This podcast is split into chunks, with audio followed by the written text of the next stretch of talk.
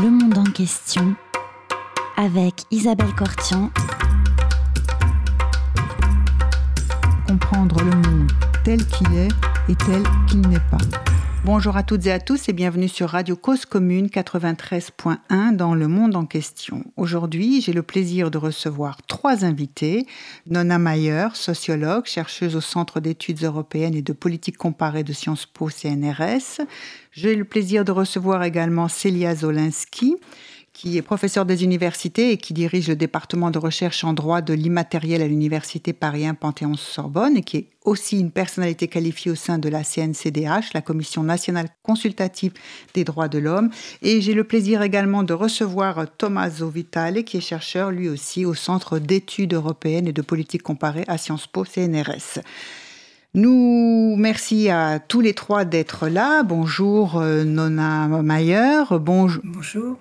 Bonjour Célia Zolinski. Bonjour.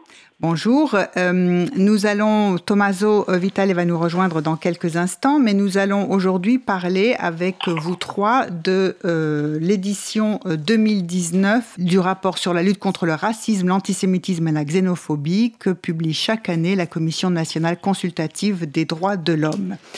Alors, je rappelle à nos auditeurs qui ont déjà entendu parler de la Commission nationale consultative des droits de l'homme, puisque nous avions eu le plaisir de recevoir récemment Célia Zolinski pour parler de l'application Stop Covid. La Commission nationale consultative des droits de l'homme est donc un rapporteur national indépendant, euh, spécialisé dans la lutte contre le racisme sous toutes ses formes.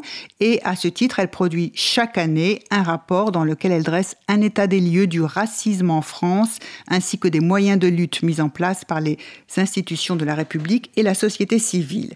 Dans cette 29e édition euh, du euh, rapport euh, de la CNCDH, il y avait deux focus en particulier, l'un sur le racisme anti-noir et l'autre sur la haine en ligne. La haine en ligne, c'est le sujet plus particulier dont s'est occupé Célia Zolinski qui va nous en parler tout à l'heure. Mais tout d'abord, Nona Mayer, vous êtes sociologue, vous avez contribué à ce rapport et nous aimerions que vous nous présentiez dans ces grandes lignes la particularité de cette cette édition 2019 En fait, je travaille avec une équipe de chercheurs, Vincent Berry, Guy Michela, Thomas Vital. Euh, tous les ans, nous faisons l'analyse d'un des instruments centraux de ce rapport, qui est un sondage. Depuis 1990, tous les ans, la Commission nationale consultative des droits de l'homme commande un sondage qui explore toutes les facettes du racisme en France sur la base d'un échantillon national d'un millier de personnes représentant de la population adulte qui réside en France métropolitaine. On voudrait bien travailler sur l'outre-mer et les dom-toms, mais on n'a pas assez d'argent pour ça. Mais ah. donc, c'est un échantillon qui est représentatif de, de la France métropolitaine dans sa diversité. C'est important, puisque un interviewé sur quatre a au moins un parent étranger et un sur trois, si on tient compte des parents et des grands-parents. Donc, c'est un peu à l'image de la France d'aujourd'hui, diverse et multiculturelle. Alors, je ne vais pas vous le résumer parce qu'il y a une centaine de questions sur 30 minutes. Alors, ce qui est bien, c'est qu'un de, nos, de l'équipe, Vincent Tiberi, a mis au point un indicateur synthétique qui oui. 69 séries de questions qui ont été posées au moins trois fois depuis 1990 et qu'il a appelé l'indice longitudinal de tolérance. Il est optimiste, il a préféré travailler dans le sens de la tolérance que de l'intolérance. Ça veut dire que cet indice varie de 0 à 100. 0, c'est les personnes qui jamais ne donnerait euh, de réponse tolérante. Et 100, c'est ceux qui donneraient toujours la réponse tolérante. À l'ensemble des questions que vous posez. Voilà, c'est l'ensemble des questions. Alors, en fait, euh, c'est très intéressant de voir l'évolution dans le temps. Paradoxalement, à un moment où on se mobilise de partout contre le racisme et les discriminations en France, et en particulier le racisme anti-noir, oui. L'indicateur synthétique nous montre qu'il y a une lente, très lente montée de la tolérance. L'indice varie entre 0 et 100. Dans les années 90, on était aux alentours de 40, 48. Maintenant, on est à 66, 67. Il a décliné d'un point d'un an sur l'autre, ça ne veut rien dire. Autrement Vous pensez qu'on continue cette courbe ascendante? Oui, alors si vous la regardez de près, cette courbe, c'est la radio, je ne peux pas vous montrer les courbes, mais c'est très joli parce que c'est pas un long fleuve tranquille, ça monte et ça descend. Il y a des bouffées de tolérance et des bouffées d'intolérance. Bouffées d'intolérance, les émeutes de 2005, qui sont mhm. comme des émeutes des banlieues et de l'islam. Là, l'indice, il tombe. Mais vous avez la Coupe du Monde de football de 98, il monte. Vous avez la fraternisation après les attentats de 2015, il monte. Vous avez les propos d'un Valéry Giscard d'Estaing ou d'un Jacques Chirac sur le bruit et les odeurs, euh, il descend. Autrement dit, c'est un indice qui est fluctuant. Mais sur le long terme, la pente est nettement ascendante. Vous voulez que je vous explique pourquoi? Bah oui, bien sûr. Explique. Quels sont ces facteurs explicatifs, Nona Mayer? Nous vous écoutons. Alors, ce qui est intéressant, c'est qu'il y a des facteurs structurels qui expliquent cette lente montée. Le premier, c'est le renouvellement générationnel. Chaque nouvelle génération est plus tolérante que celles qui l'ont précédée. Pourquoi? D'abord parce que les jeunes générations, elles vivent dans un monde qui est beaucoup plus divers, beaucoup plus multiculturel que celui de leurs aînés. Ils sont beaucoup plus ouverts sur le monde et sur les autres. Et aussi parce que chaque nouvelle génération est plus instruite, plus diplômée que celle qui l'ont précédée. Et l'école, ça donne, ça, ça donne de l'esprit critique. C'est une arme de lutte contre les préjugés. Ça ouvre sur les autres cultures, les autres langues. Donc, il y a cet effet de l'âge, il y a cet effet du diplôme. Oui. Enfin, comme on voit en France et comme beaucoup d'autres pays aujourd'hui, la montée des partis de droite radicale populiste ou d'extrême droite, ça dépend comment on les appelle, on pourrait se dire, mais au fond, il y a une crispation, ça devrait jouer en sens inverse. Eh bien, non, globalement, la tolérance l'emporte sur le long terme mais il y a une très très forte polarisation politique. On dit souvent que le clivage gauche-droite n'existe pas. Eh bien, si, il existe. Ah bon Alors. Les personnes, oui, les personnes qui se positionnent sur la bête échelle gauche-droite, hein, qui oui. Oui, oui, oui, oui, Eh bien, ceux qui se positionnent à gauche sur cette échelle, leur indice, il n'est pas à 66, 67, il est à 74. Et ceux qui se positionnent à droite, il est à 49. Autrement dit, euh, le peuple de droite est infiniment divisé sur ces questions de tolérance et de rapport à l'autre, et ceux qui se classent à gauche sont infiniment plus tolérants. Ça, ça ressort des questions que vous posez à cet échantillon de 1000 personnes que vous interrogez. Oui, avec beaucoup de questions qui interrogent un petit peu tous les aspects. On leur pose des petits exemples, des cas concrets. Quelqu'un refuse d'embaucher dans un cas un noir, dans l'autre une personne d'origine maghrébine. Est-ce que c'est très grave? Euh, Le mariage avec un de ses enfants, le refuser, est-ce que c'est très grave? Est-ce que ce sont des Français comme les autres? Est-ce qu'ils forment un groupe à part dans la société? On a tout un tas de questions qui nous permettent d'explorer l'image. Ce qui m'amène à une autre chose que je n'ai pas eu le temps de dire au fond, c'est qu'il y a une hiérarchie. Euh, d'une minorité à l'autre, d'un groupe à l'autre. Certains oui, dans la tolérance, c'est-à-dire qu'il y a des groupes qui sont davantage tolérés que d'autres, c'est ce que vous voulez dire. Bon, d'abord, j'aurais aimé quand même vous poser une question sur le mot de tolérance. Enfin, ce sont, des, ce sont nos, concitoyens. Oui, tout à fait. Mais dans toutes les sociétés, oui, dans, oui, oui, oui, dans toutes les sociétés, on a souvent un sentiment de méfiance. Le, Lévi-Strauss, l'anthropologue Lévi-Strauss, avait dit de très très belle, Claude Lévi-Strauss. Il avait parlé d'ethnocentrisme qui existe dans toutes les sociétés à toutes les époques. C'est une certaine méfiance à l'égard des formes de pensée, de vivre, de croire qui nous sont étrangères. Et l'ethnocentrisme, c'est-à-dire le repli sur mon groupe et le rejet des autres, quelquefois c'est les gens du village d'à côté. Mais là, c'est tout particulièrement dans cet indicateur des personnes qui sont perçues comme autres même si elles habitent en France depuis, euh, depuis toujours, mais en raison de leur origine, de leur couleur de peau, de leur religion, de leur race supposée. C'est ça l'ethnocentrisme, c'est ça que mesure cet indicateur. Il mesure la tolérance, moi je préférerais le mot acceptation. Accepter, moi aussi je... Dans toutes ces différences. mais ça vous le direz à Vincent Thierry. Oui, d'accord. Ah ben d'accord, on, on, le dira alors. Il faut l'inviter et lui dire. Très bien. Alors, euh, ben nous le ferons, c'est promis, et je vous tiendrai au courant, Nona Mayer. Mais euh, alors, revenons sur la hiérarchie des rejets. C'était très intéressant cette précision sur l'ethnocentrisme et sur le mot tolérance et euh, acceptation, parce que moi aussi, j'étais un petit peu en lisant le rapport, je me suis dit, mais pourquoi ils disent tolérance? Enfin, il y aurait peut-être un mot. Donc, cette hiérarchie des rejets, que nous indique-t-elle? Alors, Quelle est-elle d'abord? Oui, elle est, elle est importante parce qu'il y a des, des, groupes pour lesquels on n'a on a par exemple pas assez de questions encore pour faire un indice de l'image des Asiatiques. On a quelques questions qui nous montrent qu'il y a effectivement euh, un, rejet pas très fort, mais un rejet est plus des Chinois dans le monde d'aujourd'hui. Oui. Des Asiatiques. Mais si je prends les, les, catégories qui, pour lesquelles on pose des questions depuis très longtemps et pour lesquelles on a beaucoup, tout en bas de l'échelle, et ça ce n'est pas spécifique à la France, vous le trouvez à travers toute l'Europe, ce sont les Roms qui sont les plus rejetés. Pour vous donner une idée, notre indice qui est à 66 cette année, il est à 35 pour les Roms.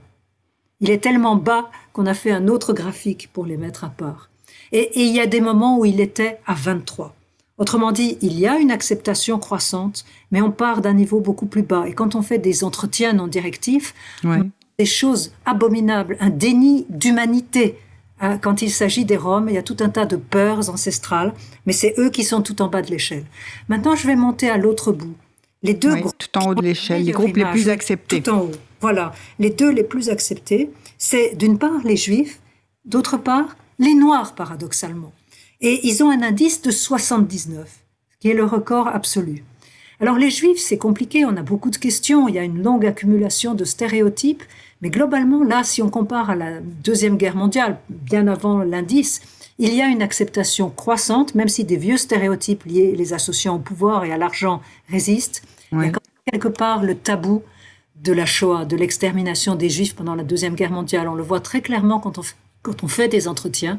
En tout cas, il y a ils sont même dans les entretiens présentés comme une communauté modèle, un ensemble mhm. de modèles. Quant aux Noirs, aujourd'hui, quand on regarde les chiffres, les enquêtes du défenseur des droits ou les différentes enquêtes de testing, où on voit ce que ça fait si les candidats qui ont toutes les qualités, mais il y en a un qui est noir et l'autre blanc. Ou à compétence égale, n'est-ce pas? Oui, à compétence égale, on voit qu'il y a une discrimination beaucoup plus forte à l'égard des Noirs. Et, eh bien, paradoxalement, sur leur image, et là c'est peut-être un leg du colonialisme, l'idée du noir primitif, bon enfant, hein, ce qui n'est pas des bonnes raisons, mais pour ces raisons-là, les Noirs ne font pas peur et ils ne sont pas assimilés à l'islam. Ce qui fait peur aujourd'hui, et c'est le dernier groupe dont je vais vous parler, c'est tout ce qui touche aux musulmans et aux pratiques de l'islam dans la société française. Ils ont un plus mauvais indice qui est à 60. Et justement, quand on évoque les Noirs, ils ne sont pas perçus comme des musulmans. Tandis que quand on parle des Maghrébins, qui sont juste au-dessus des musulmans, ils sont perçus comme des musulmans et l'islam fait peur à certains dans la société française. Donc l'indice des musulmans, il est majoritaire, il est à 60 sur 100. Et il monte à travers le... Mais il est nettement plus bas que celui des deux autres. Mais en revanche, c'est la religion, l'islam, qui est un facteur de rejet. C'est-à-dire que quand on a identifié un groupe avec, par on dit les Maghrébins, donc je reprends vos mots, donc identifié à la religion musulmane, ils sont euh, davantage rejetés alors qu'on n'identifie pas nécessairement les Noirs à la religion musulmane. Ils peuvent être musulmans ou pas, et donc il y a moins de rejet à leur encontre. Absolument. Euh, et ce qui est intéressant, c'est de voir les arguments qu'il y a derrière quand on creuse un peu, soit qu'on fasse des entretiens, soit qu'on réponse aux autres questions. Il y en a qui disent, moi, j'ai strictement rien contre les immigrés, je n'ai strictement rien contre les maghrébins, ni même contre les musulmans. C'est l'islam, parce que je trouve que c'est une religion qui n'est pas compatible avec la laïcité ou avec les valeurs de la France. Mais tant qu'on, quand on regarde d'un peu plus frais, c'est plus compliqué. Euh, on a une question qui demande tout simplement sur un certain nombre de pratiques de l'islam, le voile, les prières, le ramadan, si on trouve que ça pose problème pour vivre en société. Mm Et le plus tendance à dire que ça pose problème pour vivre en société, ce sont les plus ethnocentristes, ceux qui ont des scores élevés sur toutes nos autres échelles de racisme. Autrement dit, et ceux qui trouvent qu'il y a trop d'immigrés et qui reprochent tout un tas de choses aux immigrés de profiter de la sécurité sociale ou d'être facteurs d'insécurité en France. Autrement dit, il y a des mauvaises raisons. Et l'autre raison, c'est de dire, moi je n'ai rien contre les musulmans, mais cette religion, elle bafoue les droits des femmes, les droits des gays et la laïcité. Eh bien, quand on croise ceux qui ont le plus fort rejet des pratiques de l'islam, ce sont justement ceux qui ont la plus mauvaise image des femmes, la plus mauvaise image des gays et qui sont les moins attachés à la laïcité. Autrement dit, dans un monde où la norme est devenue antiraciste, on dit je ne suis pas raciste, moi, mais mm-hmm. je ne suis pas raciste, mais je pense que. Mais on se cache derrière ces arguments pour alors la norme euh, ou les normes antiracistes, elles prennent de plus en plus d'importance si je crois les, votre analyse et les résultats du sondage que vous avez fait. C'est ce que vous dites. En revanche, il y a un petit noyau peut-être d'irréductible ou comment, comment vous l'analysez? Euh, ça progresse euh, vers davantage d'acceptation des uns et des autres pour vivre ensemble, et en même temps, il y a un noyau qui est, on va dire, plus irréductible, plus raciste, ou qui n'hésite plus à être plus virulent dans sa détestation de l'autre. Il y a deux raisons. D'abord, c'est pas, ça change en permanence. C'est les mêmes facteurs, donc c'est pas nécessairement les mêmes personnes. C'est pas comme si on avait un petit noyau qui dure à travers le temps. Mais ceux qui cumulent les facteurs, c'est-à-dire ceux qui sont peu instruits, qui n'ont pas fait d'études, qui ont de ressentiments à l'égard de ceux qui ont fait des études, euh, qui sont plus âgés, qui ont vécu dans une autre type de société, qui ont le sentiment qu'il y avait un âge d'or avant, euh, et ceux qui sont à droite. Et plus on est à droite, plus on a tendance à rejeter. Ceux-là, ils vont rester crispés sur euh, leur position. Hein. Donc, euh, un des éléments. L'autre élément qu'on peut mettre euh, en avant, c'est que le fait même qu'aujourd'hui, dans des démocraties euh, traumatisées par la Shoah et par la Deuxième Guerre mondiale pour des meurtres de masse commis au nom de la race, il y a aujourd'hui le sentiment de dire plus jamais ça. Et donc, la norme est devenue antiraciste. Mais parce que c'est la norme, ça exaspère une minorité de gens qui ont le sentiment que ras-le-bol, ras-le-bol des antiracistes, ras-le-bol des féministes, ras-le-bol de ceux qui veulent défendre les droits des gays. Et ce qui est intéressant, c'est que ces opinions sont très étroitement corrélées. Ceux qui rejettent les juifs, les arabes, les musulmans, les roms, ils ont aussi tendance à rejeter les droits des femmes et à rejeter les droits des gays et des personnes LGBT et à rejeter les personnes handicapées, à rejeter les, SDF, à rejeter tout ce qui n'est pas conforme à une certaine image de la société et à les placer tout en bas de la hiérarchie sociale. Donc, euh, ils rejettent tout ça globalement. Bah, c'est très corrélé. La diversité, la, enfin, en tout cas, c'est très corrélé. Et, quelles sont, euh, sur la hiérarchie des rejets, est-ce qu'il y a d'autres précisions que vous souhaitez apporter? Euh, Non, ce qui est intéressant, c'est qu'elle est relativement stable dans le temps mais que, bien sûr, il ne faut pas se contenter de cet indice. Ensuite, il faut aller chercher un peu plus près dans les coins. Et par exemple, pour ce qui est des juifs, ils ont peut-être un excellent indice, mais il y a une proportion déclinante, mais pas négligeable, de personnes qui considèrent que euh, les juifs ont un rapport particulier à l'argent, un tiers presque de l'échantillon, où c'était 60 et quelques. Euh, d'autres qui pensent qu'ils ont trop de pouvoir. Et ça, ça vient à chaque fois qu'il y a le sentiment qu'il y a deux poids, deux mesures. Euh, sur, sur le thème du complot. Hein, et ça revient avec le Covid. On a retrouvé des traces d'antisémitisme. Donc, euh, ça ne veut pas dire que tout est pour le mieux dans le meilleur des mondes. Ça veut dire simplement que, que la majorité de la population a intériorisé la norme antiraciste. Quand elle, elle a envie de se dire raciste, elle a des scrupules à le dire. Mais, et je terminerai peut-être là-dessus, ce qui est très important de voir, c'est que c'est bien, la norme dans les années 30, elle n'était pas antiraciste. Il y a on l'a intériorisé, on sait que c'est mal, même si on l'est. Hein.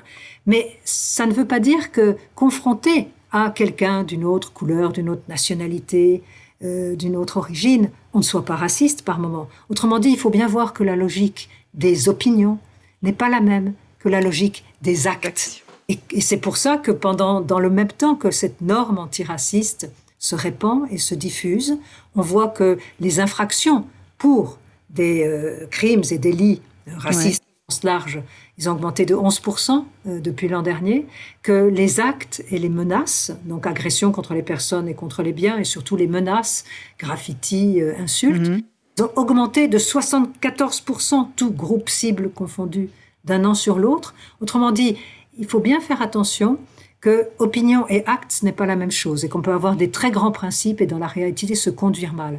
Mais le fait qu'on ait intériorisé cette norme, je dirais que c'est déjà un progrès par rapport aux années 30.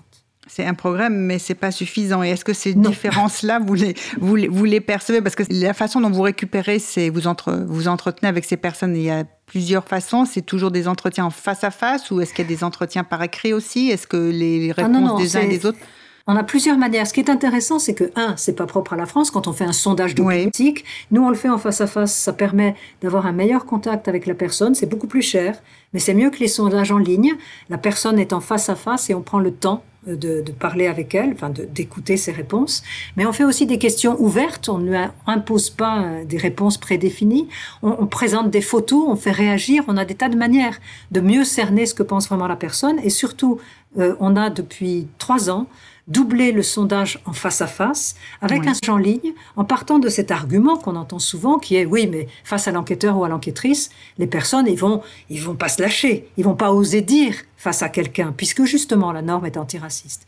Et on a fait ces expériences plusieurs années de suite. Effectivement les réponses dans le sondage en ligne hein, où la personne est toute seule face à son ordinateur elle peut se lâcher comme elle veut sont plus intolérantes. Mais c'est pas uniquement parce qu'on n'a pas le regard de l'enquêteur ou de l'enquêtrice. C'est aussi parce que les personnes qui répondent à ces sondages en ligne, on a un pool de gens qui sont prêts à être interviewés plusieurs fois dans l'année, etc. Eh bien, ils sont moins représentatifs de la société française dans sa diversité. Notre échantillon du face-à-face, il est plus issu de la diversité, il est plus multiculturel, il est plus confiant, c'est pour ça qu'il ouvre sa porte à des enquêteurs, et il est plus à gauche. Donc c'est très important de voir qu'il y a un effet échantillon. Et cette année, on a même fait une très belle expérience. On a eu trois échantillons. Le premier, c'est un échantillon en face à face. On a posé tout le questionnaire en face à face avec un enquêteur ou une enquêtrice. Le second, ils ont fait tout seul, tout seul devant leur tablette, en ligne. Et puis, la moitié de l'échantillon en face à face, au milieu de l'entretien, on leur a dit, ben, écoutez, maintenant, vous répondez tout seul avec une tablette. On leur a montré comment se servir d'une tablette. Et donc, pour la moitié des questions les plus sensibles, ils ont pu répondre sans le regard inquisiteur d'un enquêteur ou d'une enquêtrice. D'accord. À notre grande surprise, ils ont répondu à peu près comme ceux qui avaient été en face à face avec un enquêteur ou une enquêtrice jusqu'au bout.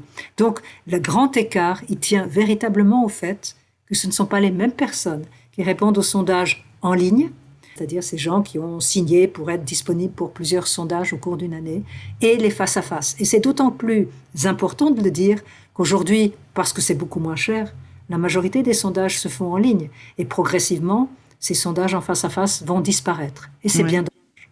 Oui, c'est bien dommage. Je, vous remercie, euh, euh, Nona Meyer, de cette présentation euh, de, ce rapport. nous allons faire une petite pause musicale et écouter Paul McCartney, Stevie Wonder et Bonnie and Everly.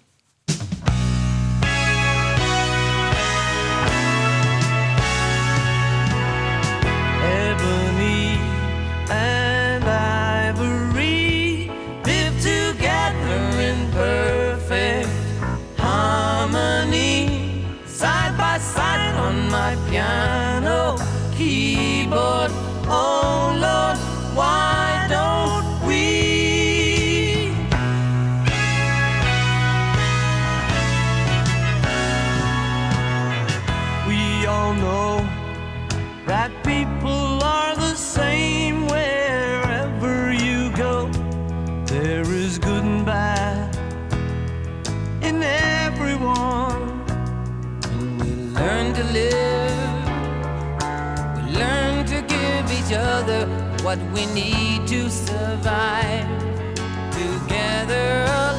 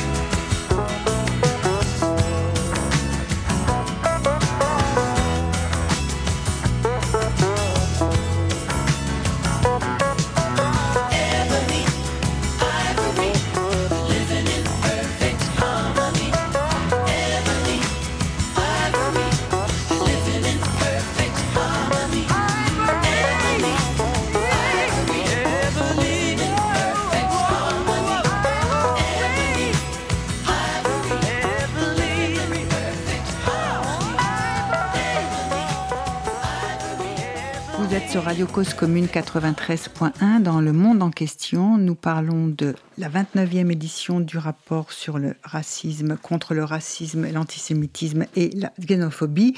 Célia Zolinski, euh, vous avez dans ce rapport, d'abord vous êtes une personnalité qualifiée au sein de la CNCDH, mais vous avez fait dans ce rapport euh, apporter une contribution sur la haine en ligne. C'est l'un des focus de ce rapport.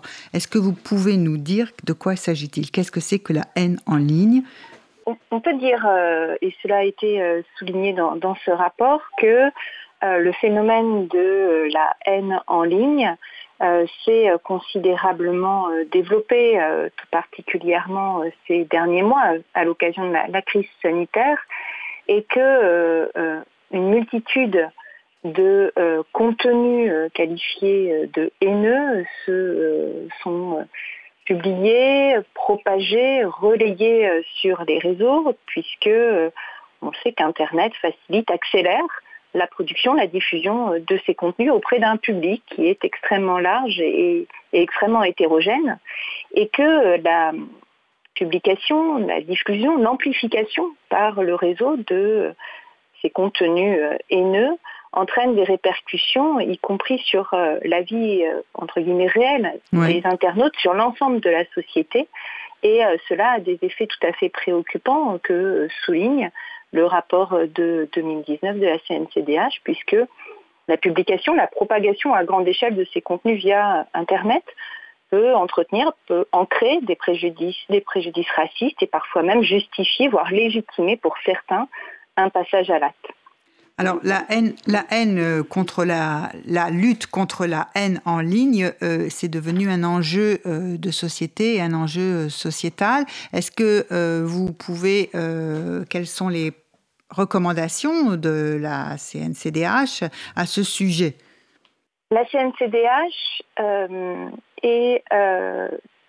a une préoccupation majeure s'agissant de ce phénomène de lutte de, haine en ligne et des, s'agissant des outils que l'on peut déployer pour lutter contre ces effets délétères. Et d'ailleurs, la CNCDH l'a souligné depuis euh, ces rapports euh, de 2015, de 2016, de 2017, à l'occasion également de deux avis qu'elle a rendus, l'un en février 2015 et l'autre en juillet 2019. Euh, et en effet, à ces diverses occasions, la CNCDH a formulé diverses recommandations. Et la première d'entre elles, c'était d'appliquer les dispositions légales qui existaient déjà en matière de lutte contre les contenus illicites sur Internet et notamment les contenus haineux et diffamatoires. Donc ils existaient. on a déjà des dispositifs euh, en place pour lutter. Oui. Tout à fait. Donc, euh, il euh, convenait de les appliquer et puis également de renforcer les outils de prévention et de lutte contre la haine en ligne. Et d'ailleurs, dans le rapport de 2019, il a été salué la création, pour accompagner les victimes de ces actes, d'une brigade de la gendarmerie qui a été constituée en février 2018 pour euh, euh, mettre en place un nouvel espace de dialogue entre la gendarmerie et la population, un espace d'échange qui est accessible 24 heures sur 24, 7 jours sur 7 via les réseaux sociaux pour faciliter l'action euh, des victimes. Mais pourquoi également le rapport de 2019 fait-il un focus sur la haine en ligne? C'est parce que était annoncée une révision du cadre légal pour euh, recourir à des mesures de lutte efficaces pour lutter contre ce phénomène de, haine en ligne. Et, cette révision annoncée du cadre légal, euh, du fait du dispositif qui était pensé, euh, a suscité également des préoccupations majeures de la part de la CNCDH. Oui, alors vous êtes en train de parler de la loi Avia. Tout à fait. Je suis en train de parler de la loi visant à lutter contre les contenus haineux sur Internet, c'est son titre exact. La loi euh, Avia, comme vous dites, parce qu'elle était portée par Madame la députée, euh, Avia, euh, qui avait été adoptée le 13 mai dernier par le Parlement à l'issue d'une discussion tout à fait houleuse entre l'Assemblée nationale et le Sénat. Et l'Assemblée nationale avait, si je puis dire, eu le dernier mot en imposant un dispositif contre lequel s'était élevé la CNCDH dans euh, l'avis de juillet 2019 qui soulignait euh, les difficultés que représentait ce dispositif à l'égard de la protection de la liberté d'expression. Alors, je voulais juste préciser aux auditeurs que la loi la proposition de loi portée par euh, euh, Madame Avia partait du constat que finalement, comme on disait tout à l'heure, il y a une libération de la parole haineuse sur Internet. Et que la réponse judiciaire aujourd'hui euh, demeure insuffisante pour défendre au mieux les victimes et, leur permettre finalement non seulement d'être d'obtenir réparation du préjudice qu'elles ont subi et puis tout simplement de faire cesser euh, au moins de lutter contre la diffusion de, tels contenus et de, leurs effets délétères. Euh, et puis dans le même temps, on sait aujourd'hui que les plateformes comme les grands réseaux sociaux, les moteurs de recherche, ont bénéficié d'un système de responsabilité qui est tout à fait limité euh, du fait d'application actuelle du cadre légal. et donc le texte porté par Madame la députée Avia entendait consacrer de nouvelles obligations à la charge de ces moteurs de recherche, de ces plateformes les plus importantes, pour euh, essayer de, mieux euh, euh, lutter efficacement et à de très brefs délais contre la diffusion massive, contre la propagation de, de, ces contenus haineux. Alors quelles étaient ces obligations qui devaient peser sur les réseaux sociaux? Alors, ces obligations qui devaient peser sur les plus importants réseaux sociaux et moteurs de recherche, il y avait un seuil qui aurait dû être euh, défini par décret. je vous dirai dans un instant pourquoi je, parle au conditionnel. Euh, ces opérateurs devaient, selon le texte, procéder à un retrait en 24 heures de tout contenu qui euh, se rattache manifestement à l'une des très nombreuses infractions qui étaient listées dans le texte. C'est par exemple la provocation à la discrimination, à la haine, à la violence ou injure envers une personne ou un groupe de personnes à raison de leur origine ou de leur appartenance ou de leur non-appartenance à une ethnie, nation, race ou religion. il y avait également, qui avait été ajouté à la toute fin de la discussion parlementaire, un retrait en une heure des contenus terroristes ou pédopornographiques. Euh, et euh, nous verrons également que euh, cela peut, pouvait poser difficulté si les plateformes euh, ne procédaient pas à ce retrait en 24 heures ou en une heure, alors elles auraient encouru une sanction pénale d'un montant, une sanction pénale d'un montant de 250 000 euros. Et euh, si elles n'avaient pas euh, jugé manifestement illicite un contenu, alors le tribunal et ne l'avait pas retiré, oui, oui, voilà, elle ne l'avait pas retiré. Le tribunal pouvait être appelé à se prononcer sur ce cas, et si le tribunal retenait ici que le contenu était manifestement haineux, alors la plateforme aurait été condamnée pour non-suppression de contenu. Alors vous pensez bien que euh, cela euh, aurait conduit les plateformes à ne pas être, prendre de risques, si je puis dire, et donc à par précaution pour ne pas encourir cette sanction euh, pénale, dont le montant est extrêmement important, nous l'avons vu, à supprimer le contenu, même en cas de doute, et donc cela pouvait engendrer un risque de surcensure et donc autant d'atteinte à, la, liberté, d'expression. Oui, alors effectivement, donc c'était un, enfin, ça aurait pu encourager systématiquement à brider la parole par crainte d'encourir une amende. Hein. Et euh, la pression de 24 heures, c'est très très vite, enfin c'est très court, 24 heures. Et euh, l'autre chose, c'est qu'on laissait finalement euh, progressivement euh, les, plateformes juger du contenu licite ou illicite, alors que normalement, de décider si le contenu est légal ou illégal, c'est plutôt le rôle du juge. Tout à fait. Ce sont les deux principaux points qui posaient difficulté, les, principaux points qui avaient été euh, euh, soulignés dans l'avis de la de juillet 2019, euh, qui ont été stigmatisés par les sénateurs auteurs de la saisine du Conseil constitutionnel. Et ce sont ces points qui ont été évoqués par le Conseil constitutionnel dans sa décision rendue le 18 juin, qui a censuré ce dispositif prévu par la loi Avia, donc qui a été jugé contraire à la Constitution. Alors d'ailleurs, je voulais vous, lire un, bref passage de la décision du Conseil constitutionnel qui me semble très important. En effet, euh, pour que les auditeurs le comprennent bien, le Conseil constitutionnel a, rappelé qu'un article très important de notre euh, État de droit, l'article 11 de la Déclaration des droits de l'homme et du citoyen de 1789, euh, énonce que la libre communication des pensées et des opinions est un des droits les plus précieux de l'homme. Tout citoyen peut donc parler, écrire, imprimer librement, sauf à répondre de l'abus de cette liberté dans des cas déterminés par la loi. Et le Conseil constitutionnel rappelle, parce qu'il l'avait déjà dit dans une autre décision relative à la loi adoptée en 2009, mais là il le précise, que euh, les euh, moyens de communication comme les grands euh, services en ligne, ici par exemple les réseaux sociaux, les plateformes, jouent un rôle essentiel dans la participation des citoyens à la vie démocratique, à l'expression des idées et des opinions, et cela implique une liberté d'accéder à ces services, à ces plateformes, à ces réseaux mhm. sociaux, à ces moteurs de recherche, mais également, et c'est cela la nouveauté de la décision du Conseil constitutionnel du 18 juin 2020, également de s'y exprimer.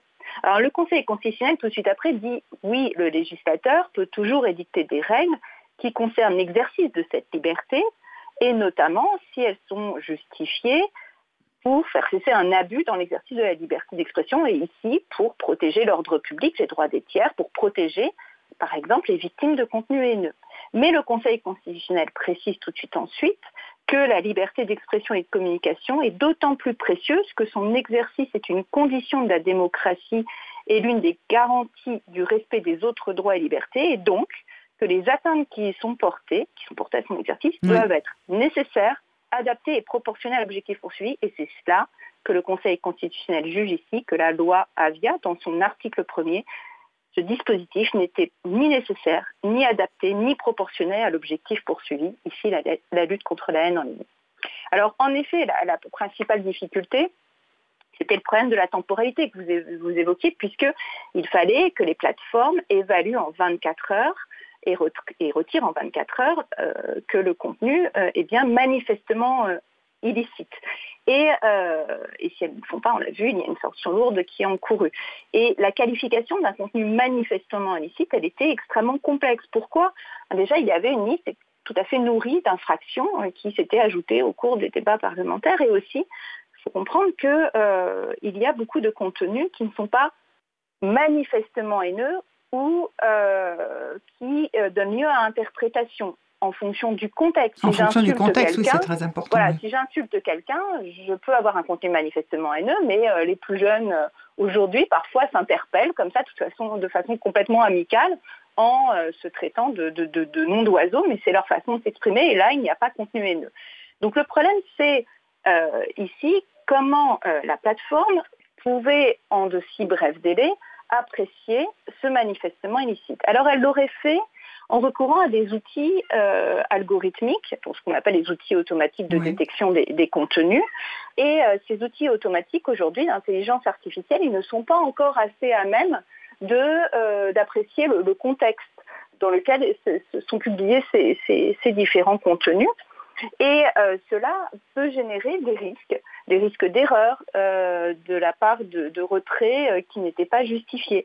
Euh, et donc, cela euh, était un, autre, une autre difficulté, euh, d'autant que si on incite les plateformes à multiplier ces, traitements par des algorithmes, cela peut conduire à des filtrages massifs de contenu et donc à réduire d'autant la liberté d'expression. Oui, et puis les algorithmes, c'est pas non plus tout à fait un jugement. Alors, ce n'est pas un jugement au sens euh, de notre état de droit. Il est vrai qu'on peut se dire ici que ça faisait la part belle aux acteurs privés, à leurs outils techniques. D'ailleurs, ils ne sont pas tous en capacité de développer les mêmes outils techniques en fonction euh, de leur puissance économique, de leur puissance technique. C'était aussi un autre problème.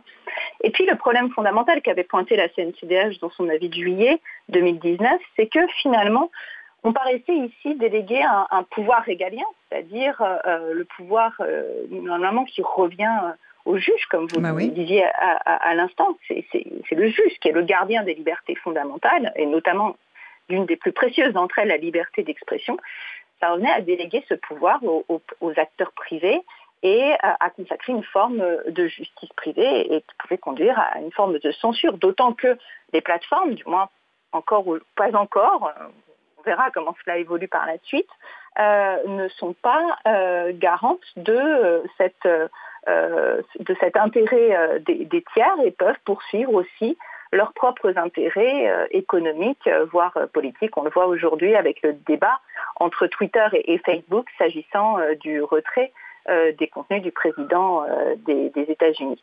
et là, la loi telle qu'elle avait été votée par le Parlement, elle consacrait une sorte d'inversion du processus on rendait inaccessible un contenu avant l'examen du juge et le juge, il pouvait intervenir, mais seulement après, a posteriori. En somme, euh, le retrait était opéré par la plateforme sans décision judiciaire et le juge pouvait intervenir dans un second temps pour remettre le contenu si l'internaute avait exercé un recours contre sa décision de, l'addition de retrait des plateformes. Euh, mais vous imaginez bien qu'un internaute aura mieux à faire que d'intenter une action en justice pour demander à ce que son tweet soit remis par la plateforme euh, en visibilité. Il suffit de retweeter, sauf bien sûr pour des associations de défense des libertés fondamentales qui, là, euh, verraient un effet prophylactique à, leur action. Donc euh, tout cela a conduit, comme je le disais, à ce que le Conseil constitutionnel censure les dispositifs mis en place par la loi Avia et puis par effet domino quasiment l'intégralité de la loi, puisqu'elle était imbriquée en quelque sorte. Elle faisait ces dispositifs renvoyaient à son article premier, donc désormais, euh, alors Madame la députée Avia a annoncé que euh, elle allait de nouveau réfléchir à un nouveau dispositif, euh, mais il faut dire tout de même que la CNCDH, et elle n'était pas la seule, nombreux étaient ceux qui avaient alerté, questionné ce dispositif, aussi parce qu'il était contraire au droit de l'Union européenne et euh, parce qu'il euh, était tout à fait inquiétant s'agissant de la défense de la liberté d'expression et, de la perte du, du, fait de reléguer ainsi au second plan euh, le rôle du juge garant des libertés fondamentales. Tout à fait, Célia Zolaski. Vous, la, CNCDH avait en juillet, effectivement, par son avis déjà euh, rendu en juillet 2019, euh, enfin mis en garde contre effectivement les dangers euh, de cette de cette loi qui ne protégeait pas suffisamment la liberté d'expression, qui mettait au second plan le, le rôle du, du juge. et en même temps, vous remettiez en avant souvent qu'on a des dispositifs juridiques et qu'il suffirait de les appliquer, de les appliquer bien mieux, c'est cela Tout à fait. Et on a également euh, un service d'enquête, euh, qui, les services d'enquête de Pharos, qui pourrait être renforcé encore et euh, les moyens de la justice pourraient être également renforcés plutôt que de déléguer à ces acteurs privés le soin d'apprécier le caractère raciste, sexiste, homophobe d'un contenu.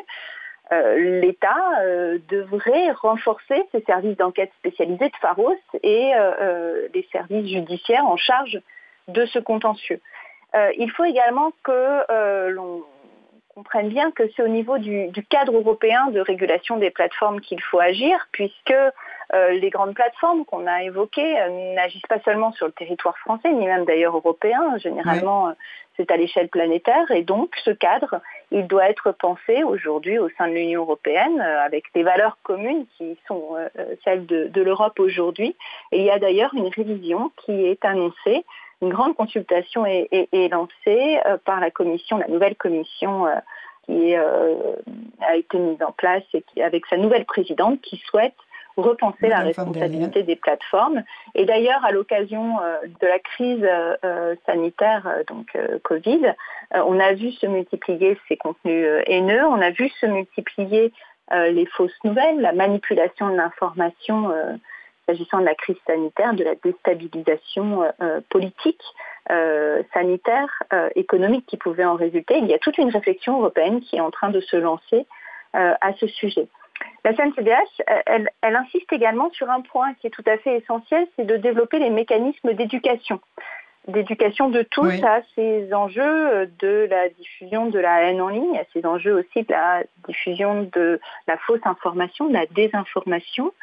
Et euh, cette éducation, euh, évidemment, elle doit être pensée pour les plus jeunes, euh, avec l'éducation nationale, en, accentuant les programmes qui sont déjà lancés à cet égard, mais elle doit être aussi déployée tout au long de la vie pour tous les internautes, parfois euh, les plus âgés, mais également euh, nous tous finalement, euh, pour bien comprendre aussi en quoi un, individu, en relayant un message, peut contribuer, même non intentionnellement, à ces mécanismes de propagation de contenu haineux ou de désinformation sur, sur le réseau. Et donc, la CNCDH en appelle depuis longtemps l'instauration d'un plan national d'éducation très ambitieux sur cette éducation de tous euh, à la citoyenneté numérique.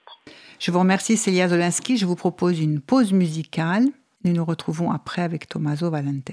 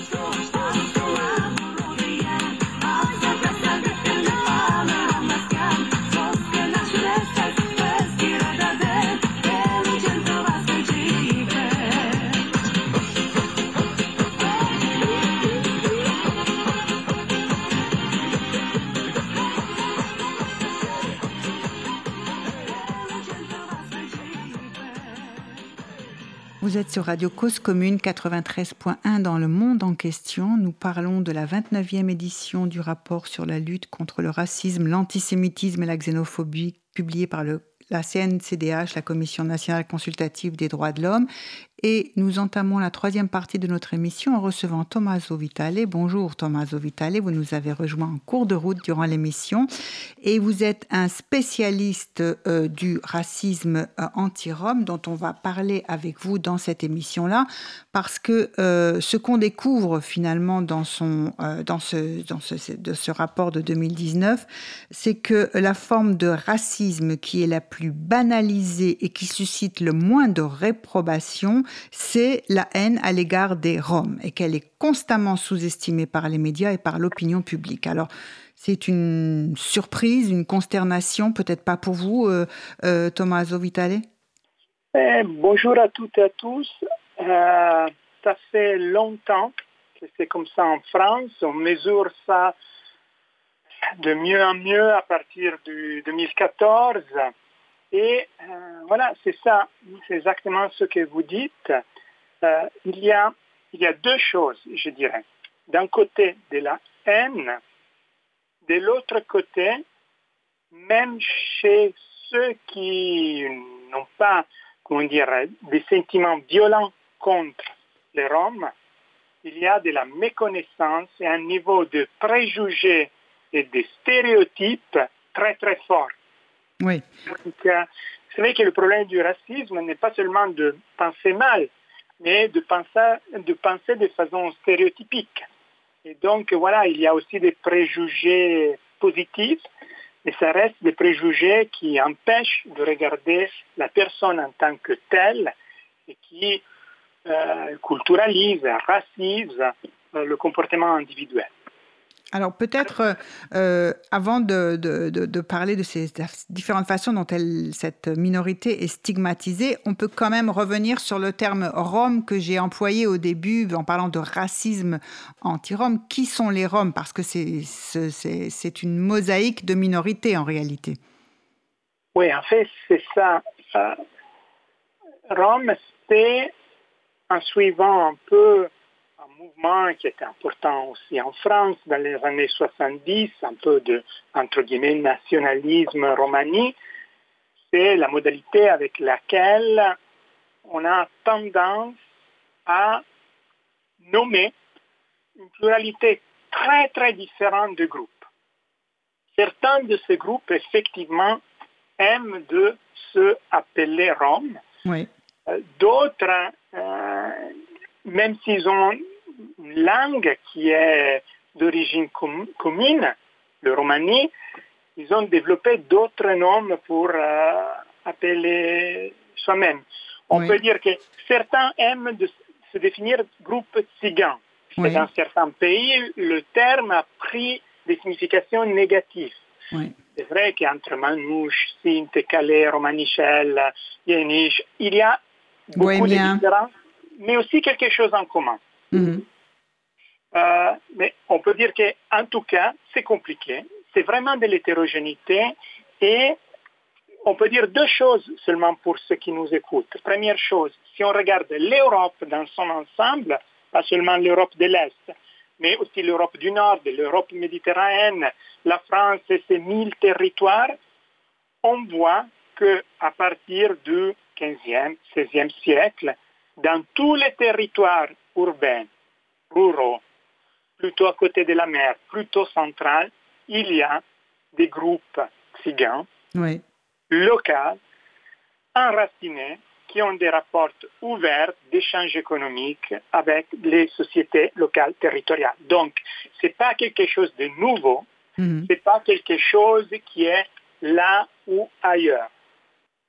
Deuxième chose qu'on peut garder à l'esprit, c'est que les Roms sont, euh, comment dire, ils ont des statuts juridiques très différents, car on a des citoyens français, on a des citoyens européens, on a un petit nombre qui n'ont pas de nationalité ou de citoyenneté, ils sont apatrides. Euh, donc c'est c'est une, galaxie. Il y a des gens qui sont euh, en, France depuis, par exemple, euh, les années 20, 30. Il y a d'autres qui sont arrivés à la fin du 19e siècle. Il y a d'autres qui sont arrivés au cours des années 70, d'autres pendant les guerres euh, dans l'ancienne Yougoslavie, d'autres qui sont arrivés il y a 20 ans et d'autres qui sont arrivés en janvier ou en février. Donc, c'est un mélange de citoyens français de longue durée, de citoyens français de 3-4 générations, des nouveaux arrivants. Voilà. Alors, si euh, on revient sur euh, le fait que, euh, on va continuer à dire les Roms, tout en sachant qu'effectivement, ça renvoie à une mosaïque de, de minorités et des histoires et des trajectoires différentes, c'est la minorité la plus stigmatisée. Est-ce que vous pouvez expliquer de quelle façon? Alors, quand on dit euh, Rome, on pense quoi? On pense euh, à des gens qui euh, sont des pauvres, à des gens qui sont qui mènent des activités illégales, aux expulsions incessantes de logements ou des bidonvilles, rejetés d'une ville à l'autre par les maires qui ne veulent pas qu'ils leur donnaient un, terrain. Quels sont les stigmates? Alors, malheureusement, les stigmates sur les Roms sont très mauvais, sont vraiment le racisme dur. Ça c'est de la honte seulement de le dire. C'est très diffusé, très partagé. Mais on est obligé de le dire parce que comme euh, c'est un phénomène totalement sous-estimé par les médias et par l'opinion publique. Alors allons-y, Thomas parlons-en. Je le fais, mais je le fais avec la main sur le cœur. Oui. Car s'il y a, par exemple, des enfants de ce groupe qui aiment se définir Rome et écoutent ça, euh, ça fait du mal. Donc, je m'excuse pour ce que je vais dire. nous nous excusons aussi. Il y a deux préjugés qui sont très répandus dans l'ensemble de la population. Le premier, c'est que les Roms sont des parasites, qu'ils ne travaillent pas, qu'ils veulent exploiter euh, l'État-providence, qui veulent utiliser les ressources des autres. Qui, euh, voilà, c'est très fort. Et le deuxième, c'est que il, ne, très mal les enfants, qui ne sont pas sollicites, qui ne, pas, qui ne sont pas des figures capables d'une parentalité euh, euh, tout à fait adéquate aux, exigences des enfants. Ces deux stéréotypes sont très diffusés. Après, il y a d'autres, comme qui sont des criminels ou plutôt vers la gauche, qui sont très pauvres ou que, euh, euh, par exemple, ils, sont en groupe à part, qu'ils veulent rester dans un entre-soi, pour d'autres sont... Qui refusent de s'intégrer, oui. Oui, ah, voilà. En fait, quand quand, quand, on regarde l'ensemble de ces, ces, stéréotypes, on peut même faire, moi j'ai fait dans ce chapitre que je vous invite à lire, une petite échelle, on dit ça en statistique, c'est-à-dire on essaie de voir qui sont les citoyens français dans notre échantillon qui ont plutôt des préjugés négatifs, euh, beaucoup, et ceux qui ont un peu moins, seulement certains. Et, on peut voir comment ces différents niveaux de, de, stéréotypes sont diffusés chez les personnes un peu plus scolarisées, un peu moins scolarisées, chez les jeunes, etc. Et on retrouve plus ou moins une dynamique où le fait d'être jeune et très scolarisé baisse le niveau de préjugés envers les Roms. Et qui donc, voilà, c'est un peu comme, c'est un peu comme, c'est vraiment la forme la plus forte du racisme, très dépendant du niveau d'éducation, très dépendant euh, c'est ce que Nona Mayer soulignait tout à l'heure, que facteur l'éducation, il y avait un renouveau des générations qui faisait que plus on était éduqué, plus on était jeune, on avait moins, on avait tendance à mieux accepter les autres. Néanmoins, les Roms restent ceux qui, même parmi ces jeunes, sont les moins bien acceptés. Ouais, ouais, ouais. Mais plus on est jeune, moins. Ouais, c'est-à-dire que, en tout cas, le niveau de euh, de haine est très forte. Donc on peut dire que par exemple, encore, encore en 2019, presque le 50% de notre échantillon a un niveau très fort, très haut, euh, donc haut et moyen de euh, préjugés contre les Roms.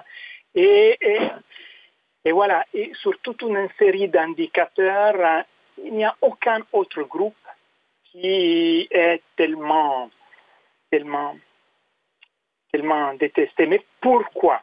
Pourquoi? Moi, je dirais que au-delà de la description, euh, la première chose, c'est que les gens regardent les Roms plus visibles, qui d'habitude sont les personnes les plus pauvres qui vivent dans des conditions très très précaires d'habitat et qui ont une énorme euh, visibilité dans l'espace public lorsqu'ils euh, demandent de l'argent, lorsqu'ils font de la mendicité. Et beaucoup de personnes, surtout les personnes plus âgées, ont vu pendant toute leur vie des Roms mendier.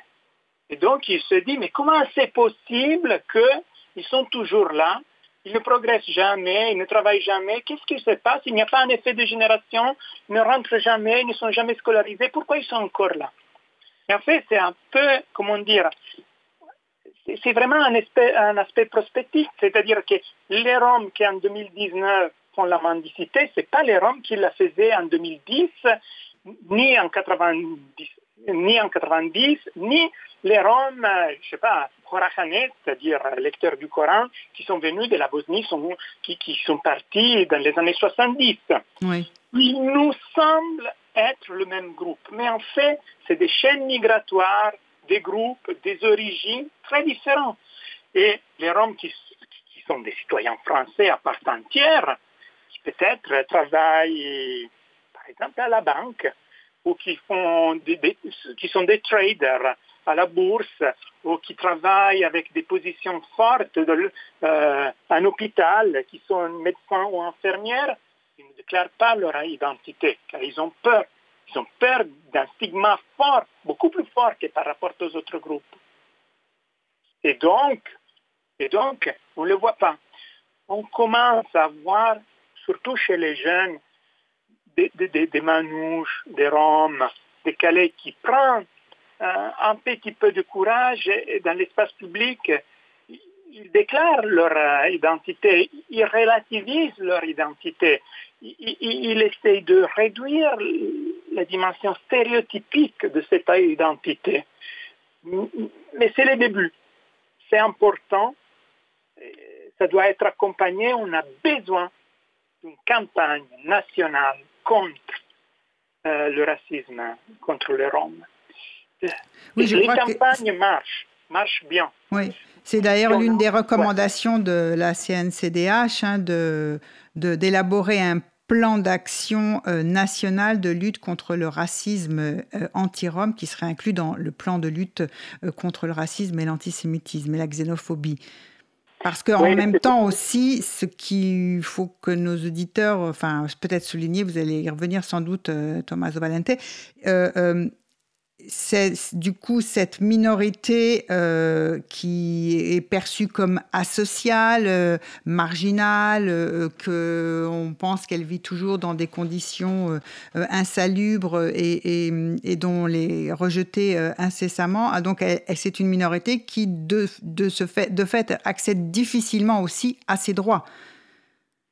Elle est exclue d'un certain nombre de droits, par exemple la scolarisation. Si vous êtes chassé de bidonville en bidonville, les enfants ne peuvent pas être scolarisés.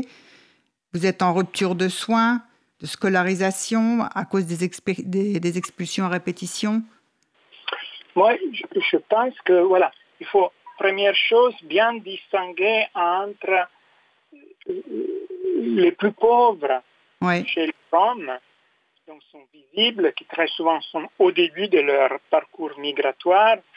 C'est une très petite minorité, on peut dire un sur 20.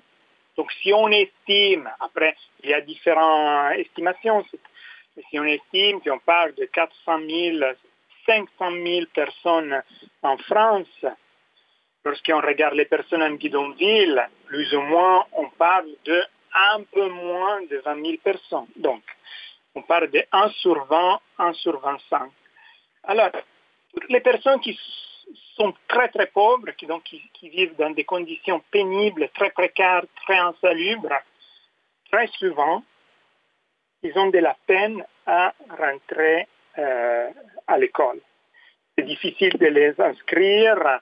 Euh, très souvent, les écoles bricolent un peu, pour faire des exceptions, pour dire on n'a pas de place. Il y a une grande, une grande campagne qui n'est pas faite seulement par des activistes roms, mais qui est beaucoup portée par des activistes roms, plutôt jeunes, je dirais des jeunes entre 20 et 25 ans. Leur marraine est Anina Chouchou, une femme rome qui est avocat. Mais ils ne sont pas seulement des Roms, il y a aussi d'autres minorités visibles que demandent une vraie intervention pour arrêter de euh, empêcher l'entrée à l'école des plus pauvres. Mhm.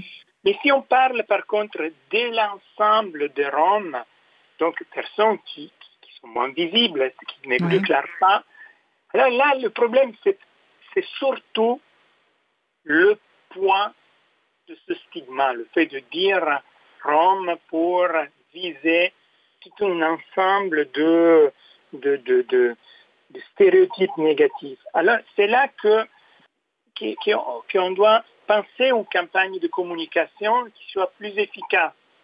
Je vous dis par exemple que dans les dernières années, il y a eu un engagement pour commencer à parler du, euh, de l'extermination des Tziganes et des Roms pendant la Seconde Guerre mondiale. Oui. Et c'était vraiment un grand effort, je dirais un peu du ministère de l'Éducation, un peu du réseau Canopé, donc un réseau de formation, d'engagement des, enseignants, un peu des associations roms, des associations manouches, euh, de plusieurs associations. Ça a été un effort. Et nous, on mesure euh, qu'est-ce qu'ils pensent, les, citoyens français. Et on voit que, par exemple, au début des, des campagnes, en 2013, un peu plus du 30, 35% des personnes pensaient qu'on parle assez. Mm-hmm. Euh, on ne parle pas assez. Et aujourd'hui, on est plus ou moins au 60%.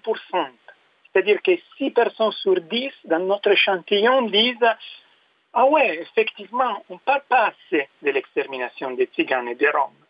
Et vous voyez, c'est une croissance spectaculaire. Moi, dans ma carrière, moi, je fais beaucoup d'enquêtes empiriques. Je n'ai mhm. jamais trouvé sur euh, six ans une croissance aussi forte, tellement spectaculaire de cette opinion. Et, ça veut dire, et, c'est grandi surtout entre 2016 et 2017.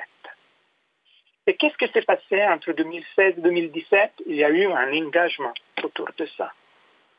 Et alors, je veux dire, les campagnes de communication sont compliquées, elles doivent être pensées. Il n'y a pas seulement France TV, on est dans des, situations très fragmentées, il y a plusieurs médias. Oui, mais on a des ressources, on peut laisser la parole, on peut laisser ouverte la créativité, la capacité, mais ça ne peut pas être porté seulement par les associations. C'est ce mélange vertueux de co-responsabilité et interdépendance qui peut bien marcher pour s'attaquer aux préjugés. Je vous remercie, Tommaso Vitale, de votre intervention. Euh, notre émission touche à sa fin. Nous allons nous quitter. Je, peux me permettre de dire Oui, je vous écoute. L'année 2019 dont on parle, ça a été dur. Oui. En mars, il y a eu sur une vague d'agression. Presque 40 formes de lynchage. Les gens avaient peur. Les filles, les filles de 13, 14, 15 ans avaient peur. Les gens étaient terrifiés. La police et la politique a répondu, a essayé de protéger, mais c'est des concitoyens. C'est une responsabilité beaucoup plus large qu'on doit euh, assumer pour protéger les gens dans leur droit minimal à la sécurité physique. Tout à fait, vous avez à juste titre souligné euh, cette vague d'agression contre les Roms qui s'est produite en Île-de-France en mars 2019 et qui avait pris encore plus d'ampleur parce qu'en plus elle avait fait, euh, elle s'était répandue, euh, enfin il y avait une haine, un discours haineux en ligne contre les Roms aussi. Autour de rien, mais autour d'un préjugé très très vieux, très très vieux, que le Rome, le soi-disant Rome, volerait, les, enfants. Les enfants. Voilà. Les préjugés. Il faut savoir qu'on on sait que ce préjugé a des racines euh, très très vieilles. Très anciennes, oui. Très anciennes. Et euh, voilà, il n'y a aucun cas. Mais il faut donner une réponse au niveau. Je vous remercie Tommaso Vitale de votre intervention. Nous nous retrouvons bientôt pour une autre émission. Au revoir et merci à Olivier en régie. Le monde en question avec Isabelle Cortian.